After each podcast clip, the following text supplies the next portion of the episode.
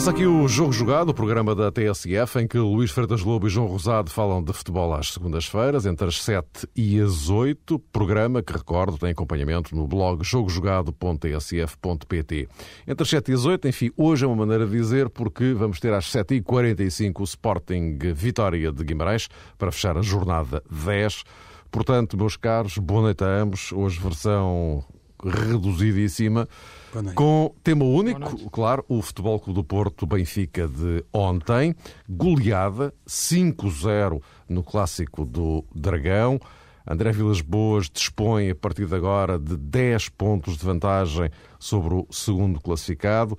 Diz Vilas Boas que vai ser preciso competência para gerir esta vantagem. Vocês já, já se entretiveram a fazer comparações com uma coisa que o, que o José Mourinho disse que eu não fazia ideia que ele tinha dito. Até porque eu, com ele, vivi uma experiência de 12 pontos à frente do Manchester e nós sentíamos a pressão do Manchester. Quando se acredita na qualidade do trabalho, e eu acredito também que, que o Benfica tem uma, uma, grande organização, se calhar a representação máxima da qualidade do Benfica foi, foi o que se passou eh, com o Lyon até ao minuto 75, e nesse sentido eu tenho que, que manter os meus jogadores alerta. É, obviamente que é fora do normal uma distância pontual de, por esta altura, mas é um desafio também a nossa, a nossa competência. Um desafio à nossa competência, diz Vilas Boas, estes 10 pontos de vantagem. Uma goleada explicada por Jorge Jesus desta forma. Hulk, ele sim, é que é o responsável. Sim, o David Luiz foi um jogador, não que a minha chegada, mas durante um ano, jogou naquela posição durante um campeonato inteiro, lateral esquerdo. Portanto, é um jogador que conhece aquela posição. Eu achei eh, que o David Luiz, pela sua velocidade e por conhecer aquela posição, podia travar o Hulk. Uh, não o conseguiu, uh, mas na segunda parte nós também uh, mudámos e também não conseguimos também na mesma travar o Hulk. Não conseguimos travar o Hulk. João, começo por ti. está explicado? Ou estão explicados os 5-0 assim? Jorge Jesus eh, disse o possível ontem à noite. Eh, é um treinador que já nos habituou esta temporada a fazer sempre um discurso que aponta para a frente e não propriamente para trás. Quero com isto dizer que Jorge Jesus não reconheceu, mais uma vez, que a estratégia não foi boa, não foi a ideal e tenta, digamos que, dizer aos adeptos do Benfica que o grande responsável foi o Hulk, eu acho que isto até, num certo contexto, eh, se compreenderia, mas eh, era mais eh, honesto e se calhar seria mais cabal uma explicação num sentido ligeiramente diferente. Ou seja, que Jorge Jesus reconhecesse no final do jogo que foi o Futebol do Porto. E isso deveria ter sido a primeira preocupação de Jorge Jesus, ou a segunda no, no futebol atual, no futebol moderno, não é possível fazer, nomeadamente em clássicos, em encontros desta natureza, não é possível fazer uma preparação e uma projeção do jogo sem considerar os pontos eh, fortes e os pontos fracos eh, do adversário. Ou seja, Jorge Jesus deveria preocupar-se muito com o Benfica e deveria preocupar-se muito com o Futebol do Porto. Mas o Porto uh, não é, nem tem sido apenas que. Uh, Bellucci, por exemplo, fez um jogo muito interessante, foi uma figura na minha ótica, é particularmente decisiva. Falcão marcou dois golos e, e quase que eh, ao resumir, eh, digamos que o foco da sua preocupação a Hulk, e foi uma coisa, atenção, já latente nos dias que antecederam o jogo, não foi propriamente uma novidade da conferência de imprensa de balanço da partida, Jesus acabou por se desviar uh, do caminho em que deveria assentar a sua estratégia e também a sua tática. Ou seja, se houvesse esse reconhecimento que o Porto por muito bom e excepcional uh, que seja o que, uh, não, não é perigoso apenas graças às iniciativas deste jogador brasileiro. Provavelmente o Benfica teria sido capaz, do ponto de vista coletivo, ter uma atitude mais forte, mais dinâmica e teria sido capaz também de ser igual a si próprio. E nem o Benfica foi e nem foi capaz, sobretudo, de entender outros jogadores do Porto que acabaram por desequilibrar a balança frente ao Olympique de Lyon, frente ao Liverpool na época transata e agora diante do Futebol do Porto, Jorge Jesus, eh, num contexto, eh, penso bastante similar, acaba por eh, fracassar e penso que os jogadores do Benfica já não conseguem entender determinadas mensagens e quando entram para certos jogos uh, com uma estratégia diferente, mas a fazer lembrar velhos erros, automaticamente o Benfica entra a perder e entra já curvado. E penso que isso no Estádio do Dragão foi muito saliente e foi muitíssimo bem aproveitado pelo Futebol do Porto nos minutos iniciais. Luís, que que te parece? Que, que explicações para 5-0? Uma anormalidade num, num clássico? Sim, o, o, resultado em si é, já é, são as circunstâncias do jogo que, que editam. Depois de chegar a 3-0, há uma segunda parte que, que podia levar o jogo para estes números e, e isso aconteceu. Agora, aquilo que me parece, e, e, vendo o jogo desde o início, é que esta vitória de o Porto, o Porto venceu 5-0, mas não venceu o verdadeiro Benfica. Isto é, aquele Benfica que apareceu ontem eh, no, Dragão não tem rigorosamente nada a ver com o Benfica de Jorge Jesus no último ano, ano e meio. Uh, é a última época e o que já decorreu desta época. Isto é, o Porto não, não, não derrotou aquilo que costuma ser a organização defensiva habitual do Benfica, aquilo que costuma ser os processos de jogo habituais do Benfica e não, e não travou aquilo que costuma ser o processo ofensivo habitual do Benfica. O Porto derrotou e bateu uma, uma, uma invenção estratégica do Jorge Jesus para este jogo, especificamente pensada para este jogo, que, que correu mal. E penso que correu mal desde o início, porque dificilmente uma grande equipa, uma equipa de top, uma equipa campeã nacional, uma equipa que quer ser novamente campeã e ir longe na Champions, pode encarar um jogo deste nível, alterando completamente essa sua personalidade, alterando todos esses processos defensivos, de transição e depois também ofensivos. Não é só o caso do, do, do David Luiz em si, é também o caso da posição do Carlos Martins, colocado muito próximo do Ravi Garcia, quase fazendo um duplo pivô. É a colocação do Sidney sem ritmo competitivo como defesa central. É a colocação do Aymar numa posição de segundo avançado, retirando-o, mais grave ainda, da sua posição de médio ofensivo criativo, onde estava a jogar tão bem. É a saída da equipa de Saviola, que sinceramente de todas as opções é aquela que eu tenho mais dificuldade em entender. É a colocação de Sálvio no lado direito, quando é um jogador que até agora não tem dado garantias mínimas de, de qualidade para ser jogador titular do Benfica nesta altura.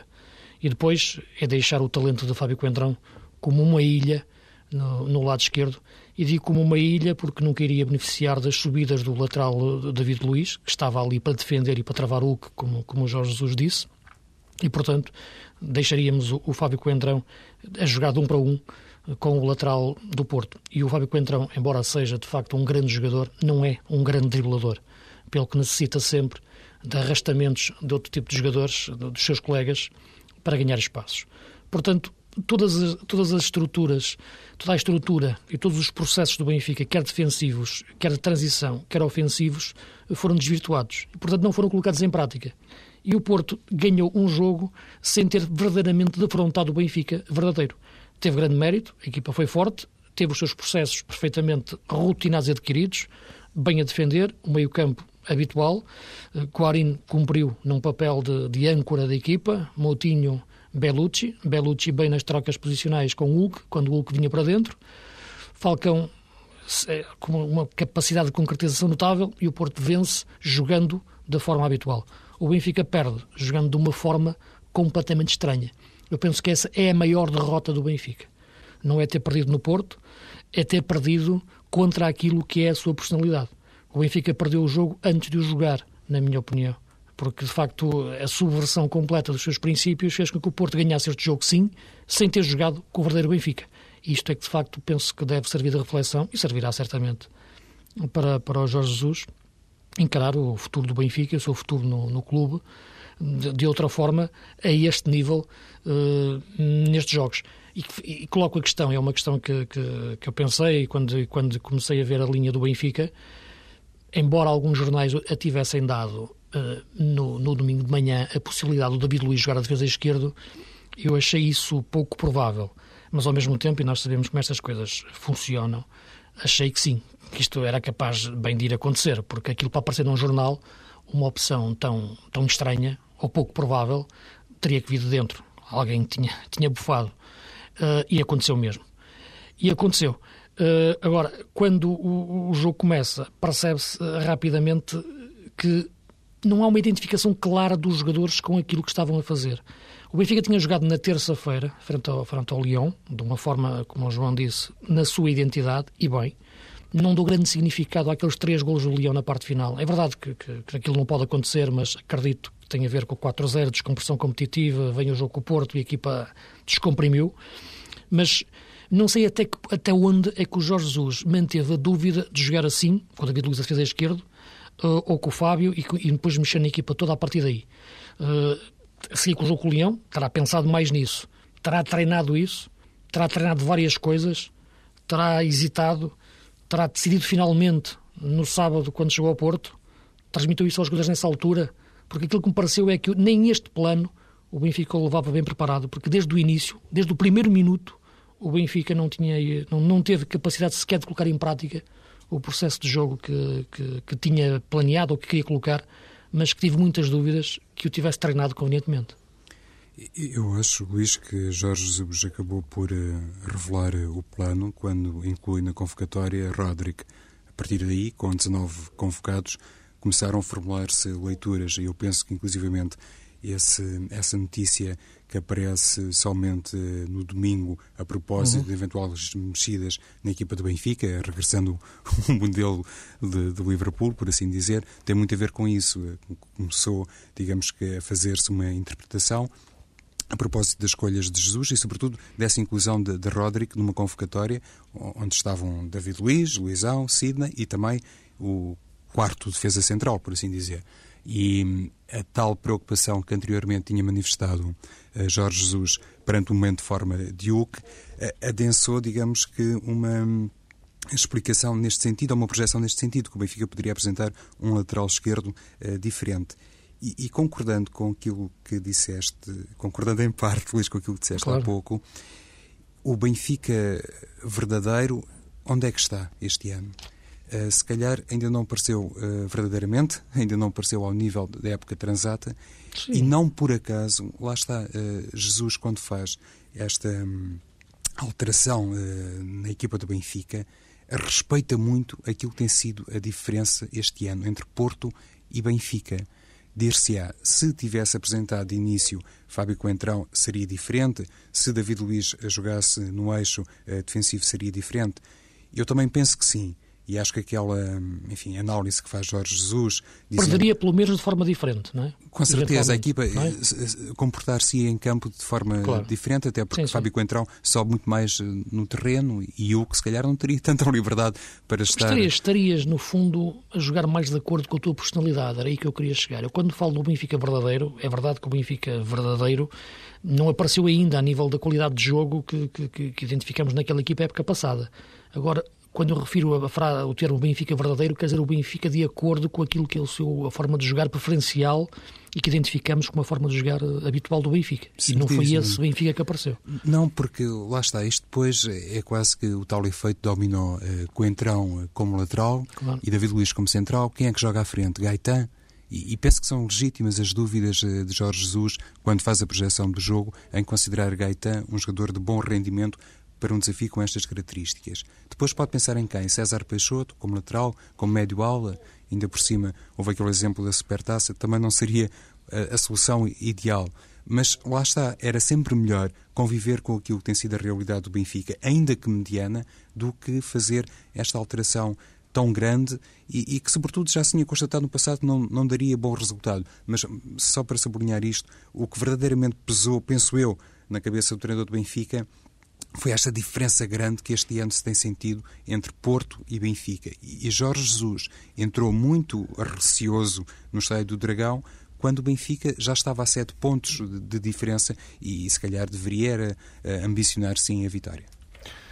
Vamos, eh, se não se importam, dar um saltinho um bocadinho mais para a frente, porque isto hoje é claramente em, em, em contrarrelógio. Portanto, eh, digamos que, por aquilo que eu deduzo das vossas reflexões, era muito previsível uma vitória do Porto, simplesmente acabou por dar em descalabro do Benfica por causa dessas razões todas que vocês já explicaram. Mas eh, eu agora aproveitaria a outra metade desta mini emissão para falar concretamente do Porto. Ou seja, eh, neste momento temos um, um Porto forte, confiante, poderoso, concretizador, aquela frente de ataque, porque não é só o Hulk. O Hulk, Falcão e Varela já marcaram 22 golos. Uh, e, e, com 10 pontos de avanço. Uh, Luís, este, este, o, o Vilas Boas falava da necessidade de o apelo à competência a partir de agora para a defesa desses 10 pontos de, de, de vantagem. Eh, hoje já ouvimos muitas opiniões, inclusive aqui na, na TSF, de várias pessoas, de vários quadrantes e até de, ligados a vários clubes, ou, eh, enfim, direto ou indiretamente adeptos de vários clubes, que todos apontam num sentido. Vai ser muito difícil, se não impossível, impedir o Porto de ser campeão. Sim, neste momento é anormal esta situação, de 10 pontos de avanço em relação ao segundo lugar. É uma situação anormal a diferença entre Porto e Benfica neste momento e eventualmente em relação também ao Sporting, se o Sporting vencer o jogo frente ao, ao Vitória de Guimarães. Falando nos grandes, que, nos três grandes, visto que o Guimarães também tem, pode chegar a segundo. Mas mais anormal ainda seria se de facto o Porto perdesse hum, esta vantagem. Portanto, é anormal esta, esta vantagem, mais anormal seria se perdesse esta vantagem, tendo em conta o que é o nosso campeonato, o que é a realidade competitiva do nosso campeonato, eh, a diferença entre os clubes e aquilo que o Porto tem apresentado até agora. Vamos ver. Penso que em relação ao Benfica, a equipa tem que estabilizar o seu jogo, como é evidente, e perceber eh, onde errou.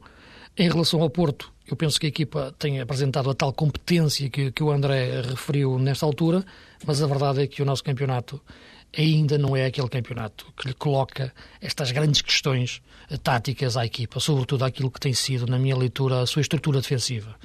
Eu penso que o Porto é muito forte a atacar, como tu referiste, ainda tem alguns problemas, na minha leitura, do ponto de vista de, de, de transição defensiva e a sua própria organização defensiva. E, e isso nota-se em alguns momentos, mas tem melhorado. Uh, e pensava que o jogo de ontem pudesse ser um bom teste a isso, com, com jogadores como Caja Martins, Aymar e Gaetan a aparecerem nas costas de Saviola e Kardec e um Benfica personalizado. Não foi nada disso que aconteceu e o Porto, portanto, não foi colocado à prova ontem essa sua organização defensiva que eu acho que não é tão forte como a do Benfica, teoricamente. Só que ontem, de facto, todas estas premissas que eu acho que podiam ser colocadas em prática foram completamente uh, desvirtuadas pela, pela, pela opção Benfica. Portanto, a partir de agora o Porto vai ter outro, outro tipo de desafios. Uh, não serão necessariamente tão, tão estimulantes do ponto de vista competitivo. A equipa não vai ser sujeita a tantos testes assim uh, à sua organização defensiva. Fica aqui ainda um ponto de interrogação e a dúvida que se coloca em relação ao que o Sporting vai poder fazer neste campeonato. Vai ter agora dois jogos, Guimarães e Académica, e depois vai ter o jogo com o Porto. E aí sim, talvez o campeonato possa acender alguma luz. Uh, um simulacro de emoção, quanto muito, no máximo, mas pelo menos alguma coisa. E pode ser que o Sporting acorde para, para alguma coisa neste campeonato. Não acredito para muita coisa, mas pelo menos para lhe, para lhe dar alguma vida nesse Sporting Porto e pode encurtar alguma desvantagem. Porque me parece que a partir daqui uh, o Porto perder esta vantagem e seria mais anormal ainda do que me referi, a vantagem que tem agora. E lá está, André Vilas Boas já faz realmente uma projeção muito cuidada a propósito daquilo que pode ser uh, o restante campeonato, porque tem a perfeita consciência e tem essa experiência, embora noutro papel, André Vilas Boas, a propósito de resultados que, à partida, parecem já uh, feitos, digamos assim, no que toca à tabela final de determinadas ligas, e depois aparece uma ou outra surpresa. Mas aquilo que tem sido o comportamento do Porto este ano e, sobretudo, aquilo que tem sido a postura de André Vilas Boas, dá-nos também nota de um treinador que eh, sabe combater a euforia. Isso é muito importante, mesmo numa casa, no, no caso o Dragão, onde existe um grande hábito de vencer. Mas uh, Vilas Boas tem realmente proporcionado uh, momentos em que se percebe que é um homem que realmente apreendeu algo de muito positivo com, com José Mourinho e depois tem toda a sua componente pessoal que muitas vezes o faz até demarcar-se de determinadas posições ou determinados discursos que vão sendo até preferidos por José Mourinho a propósito da realidade portuguesa. E é esta noção que o treinador do Futebol do Porto, apesar da sua juventude, é já bastante completo e, e, está já consciente daquilo que é necessário fazer, não só no que diz respeito à linguagem exterior, mas também à linguagem para o interior eh, do balneário, que nos permite tirar essa conclusão, que eu penso que não é apressada, só mesmo uma coisa que neste momento não cabe na imaginação de ninguém, iria impedir o Futebol do Porto de sagrar campeão nacional no final desta temporada. E o Futebol do Porto, com estes 10 pontos de avanço sobre o Benfica, pode juntar outra coisa, que foi o facto de ter vencido de maneira categórica. E isso para André Vilas Boas é especialmente importante. É duplamente importante, conforme ele reconheceu ontem. Ganhou na Supertaça e ganhou ontem por um resultado que nunca se tinha visto em jogos uh, do campeonato e isto dá realmente uma credibilidade, uma margem de manobra a, a André Vilas Boas que naturalmente também lhe facilita depois a comunicação com os jogadores e o facto de poder, neste momento, ser facilmente entendido. E não foi por acaso, imagino eu, Mário Luís, que o que se referiu a Vilas Boas como um, um segundo pai, a grande estrela do campeonato português, o jogador que mais desequilibra, que tira o sono a outros uh, treinadores, reconhece um trabalho talvez eh, fenomenal ou especial, conforme queiram dizer, em Vilas Boas, que lhe permite também aparecer em grande, eh, debaixo de um rendimento coletivo muito bom do, do Futebol Clube do Porto. Dito isto, vamos então colocar ponto final neste jogo jogado de hoje. Eh, voltamos na próxima segunda-feira, entre as 7 e as 8, enfim, mas já com a emissão mais compostinha, digamos assim. E eh, convém não esquecer eh, dois dias antes de um Portugal-Espanha. Nem mais. Um duelo ibérico, um teste muito interessante que vai ser colocado a Paulo Bento. Até para a semana.